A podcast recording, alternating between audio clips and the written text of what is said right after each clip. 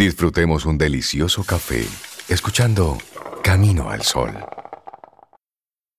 Pues sí, Gonzalo.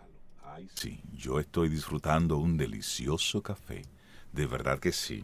De hecho, el, el café que estamos disfrutando aquí en el día de hoy es un, es un regalo de un amigo colombiano. Sí, un Juan Valdés nos estamos tomando hoy. Ay, qué rico. Sí, si usted marca dominicana quiere sonar en Camino al Sol, ya usted sabe. Llámenos. es que es viernes y los viernes hay que darse licencias para todo. Y además eso es un regalo, gente que sabe que nos gusta el café y sí, nos trajeron ese café de Colombia. yo, estoy brindando hace rato con Reinaldo Infante y no me hace caso. Ah, que no te estoy viendo, Sobe, porque ah, nosotros estamos haciendo Camino al Sol desde casa, entonces Sobe está allá en su casa. Salud, Sobe. Mira, Hay que disfrutar los cafés. Me, gusta tu taza, está bonita. Y, y nuestros amigos Camino al Sol oyentes, que nos manden fotos de, su greca, de su taza. Sí, me hace falta ver esas grecas. De ese momentito en el que estamos todos en ese proceso del cafecito, del buen inicio de la mañana. Sí. yo sí he estado pensando en Daniel Abreu en estos días, porque lo que yo estoy viendo en la naturaleza mm, es de brinco y espanto. Pero eso será otro tema que estaremos tocando con él en otro momento. Hoy, por lo pronto, le damos la bienvenida a Daniel Abreu para conectar con, con la música, conectar con los ancestros. Buen día, Daniel, ¿cómo estás? Excelentemente bien. Eh, aquí celebrando la lluvia que se, empezó eh, finalmente en el país recientemente que, bueno, la, hemos estado pidiendo. Bueno, por aquí está lloviznando ahora mismo mientras hacemos... Sí, ha estado lloviendo. En esta semana, en diferentes momentos, ha estado lloviendo. Sí, en estos días. Hemos estado trabajando. Así es. Mira, Daniel, y me traes, nos traes un tema sumamente interesante. Sí, de hecho, hoy eh, vamos a hacer un experimento. Eh, Melissa y yo nos estamos uniendo para tratar el mismo tema eh, hemos coincidido con eh, eh, unos temas que ya Melissa ha venido trabajando en los periodos de la historia de la música. Ya trabajó el tema de la prehistoria y pues ahora vamos a pasar a la música de la antigüedad, que se caracteriza por la aparición de las primeras civilizaciones que conocemos. estamos hablando de hace mucho tiempo, 3.000 años antes de Cristo, eh, cuando se inventó la escritura y hasta la caída del imperio romano, que fue casi 500 años después de, Cristo. Y eh, aquí es donde nos encontramos porque una de las civilizaciones más importantes que conocemos es la antigua China. Eh, y lo interesante de la civilización china, sobre todo de la antigua China, es el concepto de naturaleza que tienen. Es una civilización que se basó mucho en el cuidado de la naturaleza y eso influyó completamente a la música. Eh, y por eso, Melissa y yo nos hemos encontrado, eh, aquí hay un encuentro muy bonito de la antigua China entre naturaleza y música. Y es muy interesante porque eh, en la antigua China habían dos grandes, digamos, como filosofías de vida, que todavía al día de hoy siguen siendo de las más importantes.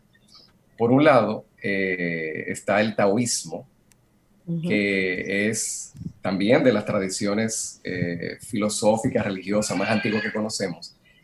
Y eh, este concepto del taoísmo habla mucho de la unidad absoluta que tiene el humano con la naturaleza, con el cielo. Entonces habla como como de esa armonía, de ese encuentro entre eh, los seres humanos con la naturaleza.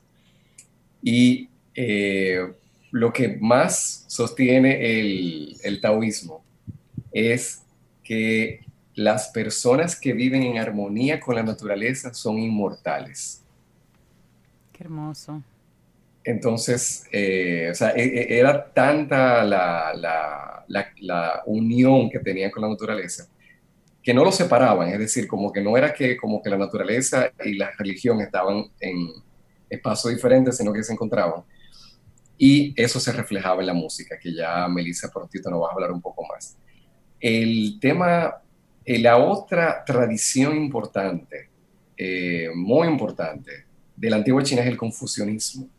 O sea, Confucio fue un, gran filósofo, educador, eh, asesor político de, la antigua China, que influyó mucho en los sistemas de, de gobierno incluso de toda China. Y sobre todo, lo que más se hacía hincapié era en la buena conducta en la vida, empezando por el que gobernaba.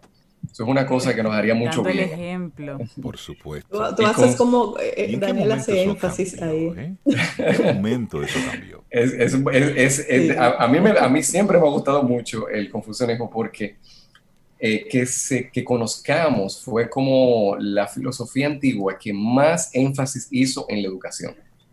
Sea, el confucianismo hacía tanto énfasis en educar, en que toda, por ejemplo, había mucho énfasis en que eh, los gobiernos tenían que basarse en el mérito. Solamente podía gobernar el virtuoso.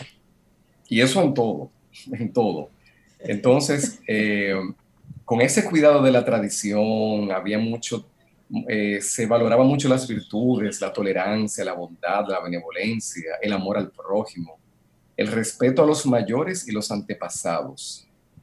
Entonces, eh, una sociedad próspera solo se conseguiría desde el confucianismo si se mantienen esas relaciones en plena armonía.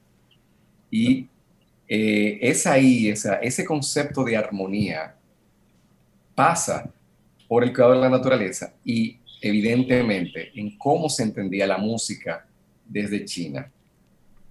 Y eh, pues ahí yo le dejo la palabra a Melissa, que continúe ahí conectando con, con esa tradición tan, tan importante. Gracias. Hola Melissa, buenos días. Hola. ¿Cómo estás? Hola Melissa, buen día, ¿cómo estás? Pues muy bien. Hoy estamos dando nuestro recorrido por China. Anda por China hoy, Melissa. Bueno, es que no puede ser todo el tiempo COVID. China no puede sonar todo el tiempo en COVID. Hay cosas maravillosas de esa cultura también. y eso queremos resaltarlo hoy. Claro que sí. Eh, sucede que la música en China es la más antigua de Oriente.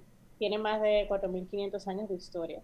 Y bueno, se sospecha que la música vocal se desarrolló desde poemas cantados y versos con música.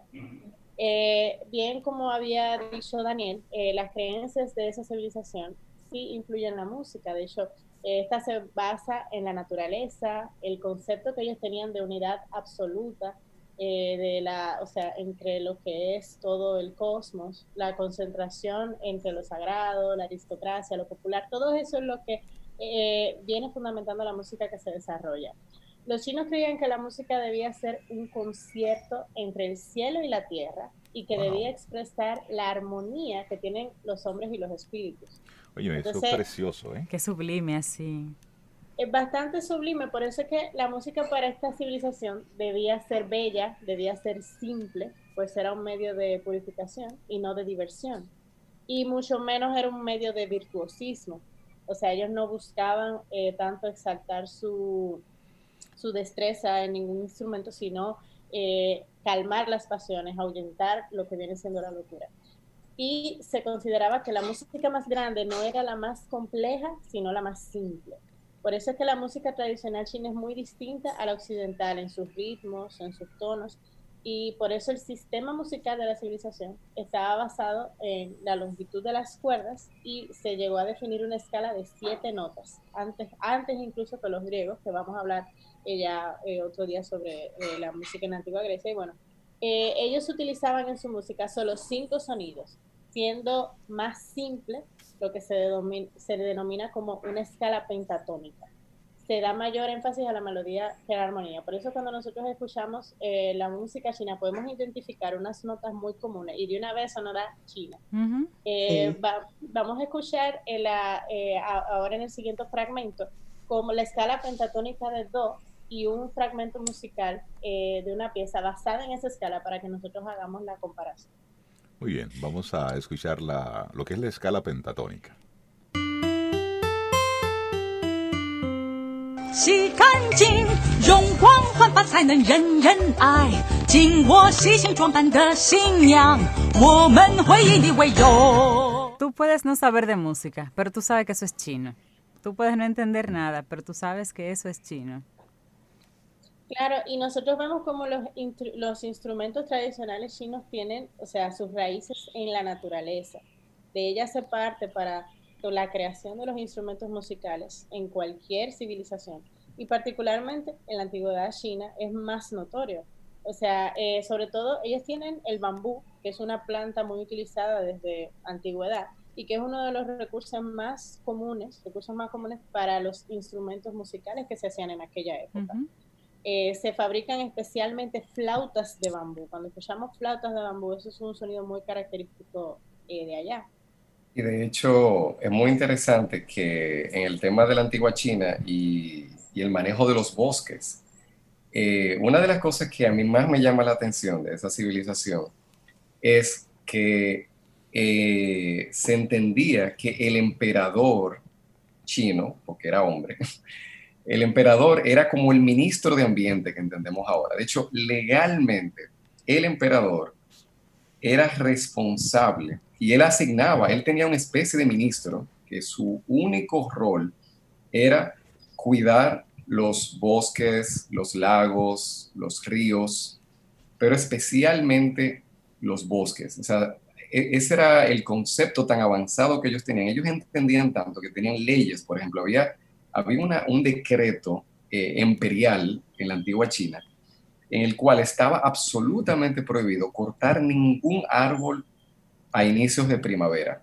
porque ellos sabían que ese momento era muy importante porque la naturaleza se estaba regenerando y cortar árboles en ese momento iba a tener eh, efectos negativos en toda la naturaleza. Y eso era a rajatabla. Usted se imagina, el que se atrevía a ponerle la mano a una matica en ese momento. Tenía problemas. Tenía, tenía serio problema porque era como el emperador que se tenía que ver. Estamos hablando con Daniel Abreu y Melissa Moya. El tema música y ecología en la antigua China. Y escuchándote, Daniel, me pregunto, ¿cuándo esto cambió? ¿Cuándo este pensamiento tan sublime sobre, sobre la naturaleza, sobre la importancia, sobre su cuidado cambió? ¿Cuándo cambió ese concepto de que sean aquellos mejores dotados para tomar las decisiones de un país? Y cuando hablamos de mejores dotados, hablamos de aquellas personas con unas cualidades especiales para poder dirigir los destinos de una nación. Y es, eh, y escuchando un poco lo que tú comentas y viendo lo que está sucediendo actualmente, lo que está pasando ahora nos hace mucho sentido. Porque ¿quién está manejando los destinos del mundo? ¿Bajo cuáles principios? ¿Bajo cuáles conceptos? Entonces pudiéramos entender un poco el desmadre, la improvisación que estamos viendo. algo que pasó en China, y, de hecho conectando con la misma historia de China, hay un registro, digamos, que empieza a mostrar cuando en China se empezó a perder un poco y es 800 años después eh, de Cristo, que hace mucho tiempo, pero para China eso es poco. Eh, hay registros de cómo se tumbó un bosque completo para construir un palacio de un emperador. Y de hecho pintaron el bosque totalmente pelado con el, el palacio construido cerca. Y ahí ya eh, y de hecho había poetas que estaban muy tristes, y de hecho eso se sabe porque habían poesías que estaban tristes de, esa pérdida del bosque. Entonces ahí ya se empieza a ver cómo, digamos, cómo el, afán de poder eh, empezó a nublar ese conocimiento que ha hecho, ojo, que esto también es importante, una de las razones por la cual China es una de las civilizaciones con eh, mayor durabilidad, o sea, que ha continuado más en el tiempo, fue precisamente porque cuidaron sus recursos naturales.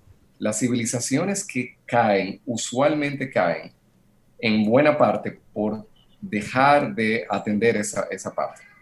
Entonces, eh, una de las cosas más bonitas que hemos heredado de, de la civilización china son los bosques de bambú, que aquí en República Dominicana, incluso en el Jardín Botánico, tenemos eh, una muestra muy bonita. El jardín japonés, hay un espacio de bambú preciosísimo. Em, así que vamos a, a escuchar eh, con la guía de Melissa, pues la siguiente audición que va totalmente conectada con esta.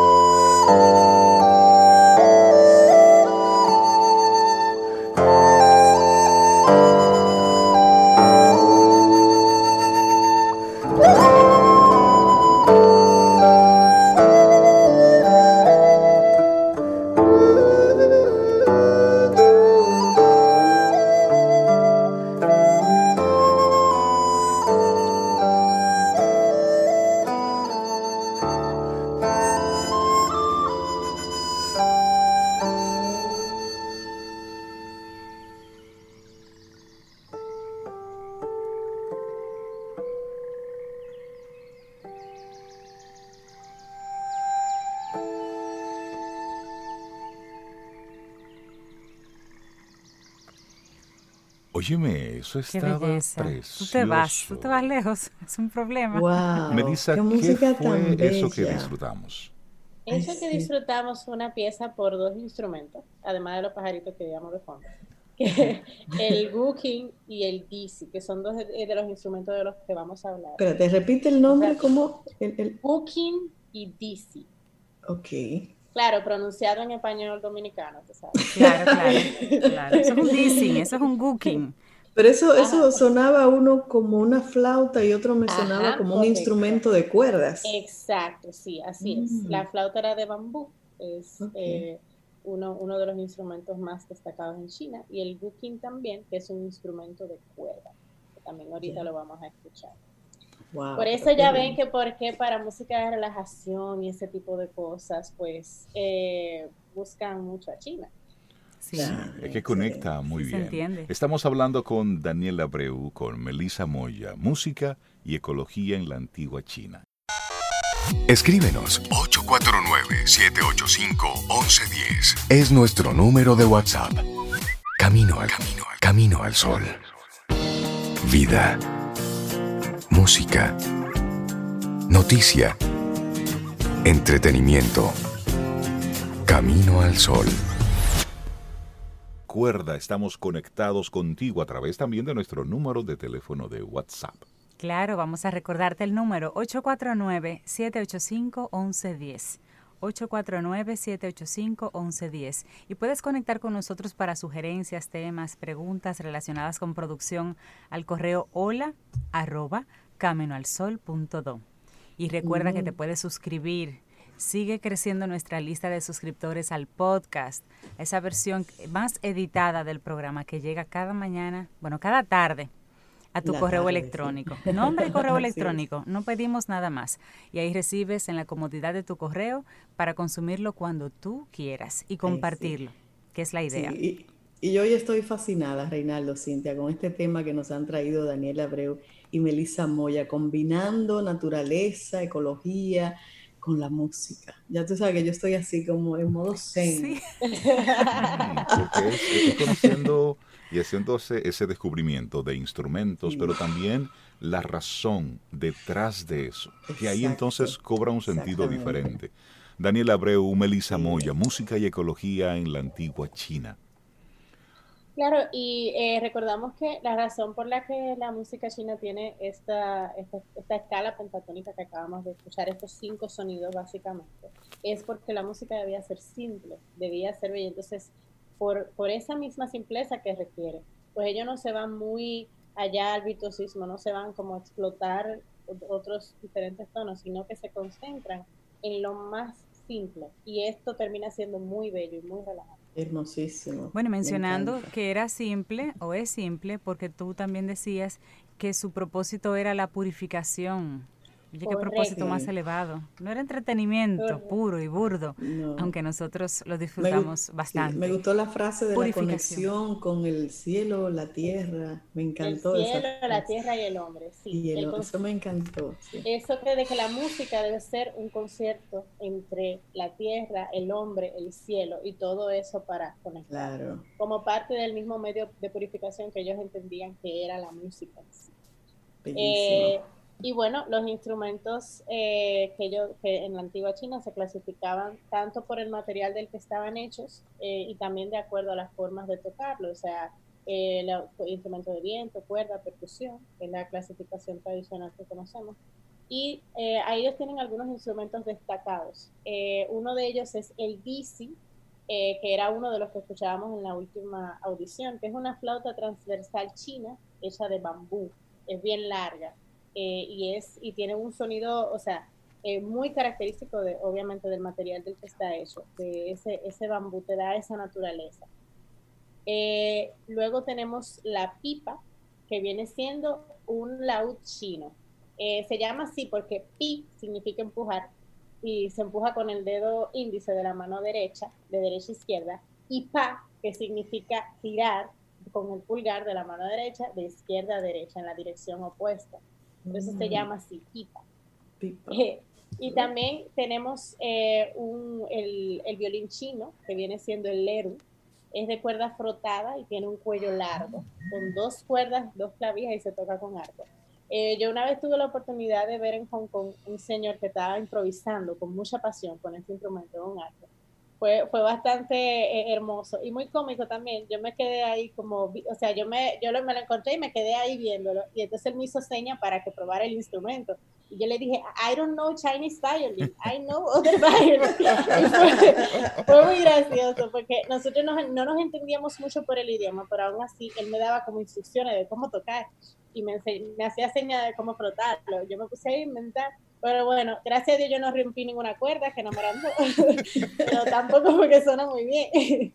Pero nada, después nosotros paramos uno de los corredores que estaba en el parque para traducir y entonces cuando lo conseguimos decía él, ah, se requiere de mucha práctica y paciencia para dominar este instrumento. Yo te enseñaría, solo que tendremos dificultades con el idioma. Pero fue genial, mira, eh, eh, o sea, ellos incluso en una, un amigo mío quería como grabarlo y él, y él no quería, o sea, eh, son gente que todavía hoy en día muchos tocan como por esa pasión y no les busca como, no quieren alcanzar como ninguna gloria para sí, sino que es más expresar es el arte por el arte. Por el arte. Correcto. Y bueno, eh, la caja de resonancia del Eru, que es de madera y es igual, o sea, eh, igual que en el violín, que también es de madera, pero esta tiene una forma hexagonal y está cubierta con piel de pitón, de serpiente. Ajá. Y eso es interesante. Es interesante porque el tema de, de la relación con los animales en la antigua China es muy peculiar. Eh, en, en China, así como ellos cuidaban los bosques, tenían la misma política para el cuidado con los animales. Eh, estaba totalmente prohibido cazar cualquier animal al principio del verano, porque se entendía que era uno de los momentos donde la mayoría de animales estaban o en reproducción o pariendo, absolutamente prohibido, o sea, pero, pero con serias consecuencias al que matara a un animal que estaba preñado. Es decir, había una, una conciencia y eh, este tema de la, de la serpiente, usualmente se tomaban serpientes ya que habían muerto de manera natural o que habían mudado, mudado su piel. Es solo recientemente que, que se ha dado el fenómeno, también por la industria de la moda internacional, de eh, eh, carteras de serpientes, ese tipo de cosas, que, han, que ha habido ya una matanza indiscriminada de, de estos animales. Pero en la antigua China, eso estaba muy balanceado porque se usaban para, por ejemplo, este tipo de, instrumentos que para ellos era sagrado. Eh, poder fabricar estos instrumentos era, era, un arte muy, muy, muy especial. Eh, y el tema de los animales va mucho más allá. De hecho, uno de los aspectos culturales que más nos ha llegado a Occidente de China es las artes marciales. Por ejemplo, el kung fu que eh, Bruce Lee lo hizo tan famoso. El kung fu está completamente basado, todos los movimientos del kung fu, todos están basados en imitar a los movimientos de animales. De animales, así, sí, es. así es. Y de hecho, los, el, el, el, estilo de Kung Fu, que más, hay varios estilos, pero el que más conocemos es el del Shaolin, el estilo Shaolin de Kung Fu. Y ese estilo tiene, digamos, cinco subestilos o cinco técnicas diferentes, que la, cada una de ellas, de hecho, una de ellas es la serpiente. O sea, de hecho, ah, los chinos observando la serpiente y todos los movimientos, por ejemplo, de la técnica de Kung Fu de serpiente, es imitando ese fluir de la está serpiente. Reinaldo haciendo la muestra de ese estilo Shaolin. Ah. Te queda bien, Rey, Mira, es que el cine Balani me veía a mí todos los sábados en la tarde para ver mis películas chinas. Cuando yo, veía, cuando yo vi a Matrix, yo dije, ah, pero mira, por fin una película gringa está pensando en los efectos chinos que yo veía de niño. Sí, ahí yo aprendí mucho. Y muy bien, entonces miren, ellos imitaban a, muy buenas al tigre. Había una técnica que era con el tigre. Ah, el salto al tigre. El salto al tigre. Eh, esa pudiera ser la versión dominicana también, ¿verdad? Tenían el leopardo, eh, la garza, eh, y ya había otras técnicas que eran no solamente el Shaolin, sino de, todavía más antiguas, que se basaban en el oso, en el mono. Eh, ah, pero eso lo vemos en Panda. Sí, sí, sí, por ejemplo. Kung Fu Panda. Sí, sí, la grulla que conocemos como la garza. Sí, sí, es buena esa. Esa a mí me gusta Kung Fu Panda. Entonces, súper interesante como, como el tema de los animales y China y como eso ya lo, lo conocemos más de lo que nos, nos, damos cuenta. Sí, así es. Claro, y también otros instrumentos que, otros dos instrumentos destacados allá son el gusen, que es una especie de cítara, y se puntea con los dedos, similar a una, a una de medio tubo, eh, pero tiene 21 cuerdas. Eh, antiguamente se construía de seda, eh, actualmente la mayoría de los músicos, o sea, las cuerdas, utilizan cuerdas de metal. Y finalmente el guqin, cuyo nombre tradicional era king, que ha sido interpretado desde antigüedad como un instrumento preferido por los intelectuales de allá, por su carácter sutil y refinado. se le llama el guqin, normalmente se le reconoce como el padre de la música china. Eh, y pertenece a la familia de las cítaras. Tiene siete cuerdas y su caja de resonancia es bien larga, eh, aproximadamente 120 por 15 centímetros. Eh, y es, o sea, tiene, tiene una forma algo irregular. ahora nosotros tenemos una audición en la número 3, donde vamos a escuchar primero el dixie, que es la, la flauta de bambú, la pipa, que viene siendo el laúd chino, el eru, que viene siendo el violín chino, el gusen, que es la cítara, y el, y el que es el último que acabamos de mencionar. Bueno, pues vamos a escuchar esta tercera audición.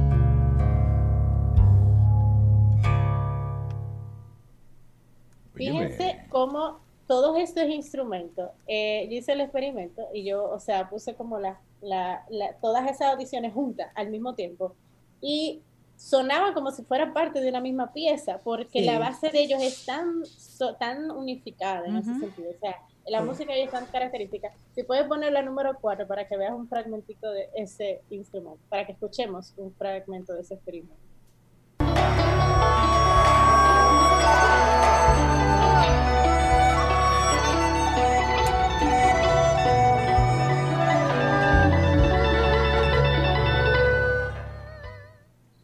Fíjense, son canciones que quizá no tienen nada que ver ninguna con la otra, pero todas hacen una misma armonía. Sí, la misma base. Tienen la misma base. Y bueno, en la música tradicional china nosotros tenemos voces también, que eran débiles, no eran resonantes, eran en falsete. Usualmente las interpretaciones, se hacen interpretaciones solistas, con pequeñas agrupaciones de instrumentos, eh, de cuerdas punteadas, frotadas, e instrumentos de madera. Todo haciendo alusión a la belleza, la simplicidad y la conexión con la naturaleza. Vamos a escuchar eh, la audición número 5, que es una soprano china, se llama Hi Xiaojin. Eh, si tú la puedes eh, poner la número 5.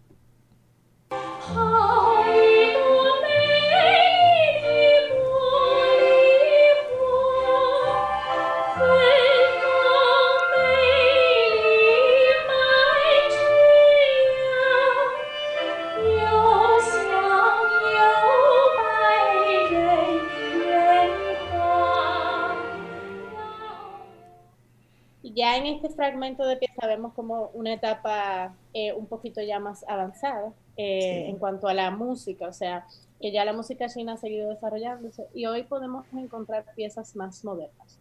Pero aún en ellas nosotros vemos latentes esas raíces y esas influencias de la antigua civilización china. Además de que eh, pues China sigue siendo muy conservadora respecto a su tradición. Y, cuida, y la cuida y la protege. Uf. Totalmente. Y, en China eh, es muy interesante porque es una civilización que está al tope de la tecnología, al mismo tiempo que ha mantenido mucha de... Un arraigo importante con su naturaleza, sí. De sus tradiciones. Buen balance. Uno, digamos, una de las, eh, de hecho, de las maravillas de la humanidad es la eh, muralla china, que se hizo, se construyó hace más de más de 2.400 años. Sin embargo, hay un dato moderno que se conoce poco, es que China tiene más de 30 años eh, desarrollando otra muralla. Se ah. llama la Gran Muralla Verde. China ah. está, tiene, o sea, estamos hablando de millones y millones y millones de árboles que está reforestando desde hace muchos años y para los caminos oyentes curiosos y curiosas, busquen eh, en internet la Gran Muralla Verde de China y se van a encontrar con, es asombroso, es literalmente una faja verde que ellos están protegiendo, aparte de, la, de, la, de que ellos deforestaron mucho y se dieron cuenta que ese no era el camino, también para protegerse del de, el polvo del desierto que tienen ellos en la parte oeste de China. Y literalmente han hecho una muralla para protegerse de ese polvo que entra a las ciudades y para eh, e, e, e, ese conocimiento antiguo de la importancia de los bosques, ellos no se les ha olvidado, se dieron cuenta que no solo de fábricas viven los chicos. Pues mira, yo encontré aquí ahora mismo ya la Gran Muralla Verde de China y como dices, un proyecto lanzado a finales de 1970, pero muy poco escuchado todavía, y pretende forestar hasta el 2074 una longitud de 4.480 kilómetros con una anchura, según las zonas, entre 236 y 537 metros. Y básicamente también buscan con esto frenar el avance del desierto de Gobi, que lo tienen ahí. Wow, interesante. 30 ¿eh? años en eso. No nos habíamos enterado. Eso es no vivir en el cortoplacismo. eso es un proyecto a 100 años. Eso es lo que eso. Quien creó eso estaba claro, consciente de que no lo iba a ver pero sobre todo que no era su interés verlo, sino para las futuras generaciones. El bien mayor. Y además de que ellos entienden que cuando están conectados con la naturaleza también eso es eh, básicamente una inmortalidad. Ellos entienden, ellos piensan en ese sentido más allá, piensan que todos influenciamos en todos y quieren conservar esa unidad. Qué lindo, qué hermoso tema, esa conjunción de ustedes dos. Y bueno, eh, para nosotros eh, despedir este tema, nosotros tenemos una pieza muy chula que es, es china, pero ya es un poco más moderna. Se llama Shan de Beijing Ulan Tuya. Ah, sí. sí. Okay, Ulan Tuya es la, la, cantante. Sí, ajá. ¿Qué significa en español? Okay. Por favor. Aquí hubo un solo silencio. Eso significa, mira, mira hacia, hacia Beijing, en los pastizales. pastizales. ah, tú ves. Y en chino, repítemelo otra vez en chino, a ver si sí, por favor, repítelo, Melissa. Shan de Beijing Ulan Tuya. Ahí está. Melissa Moya Chen. Gracias. Melissa Moya, Daniel Abreu, gracias, por regalarnos este tema, la música, la ecología en la antigua China. Ahora me han animado, ahora voy a explorar la música china. Gracias a ambos. Gracias a ambos, igual yo. Bueno, pues así lo despedimos con esa misma canción. Esa misma canción. Yo, sé que termina en tuya. La que dijo Melissa. La que dijo Melissa. Esa misma.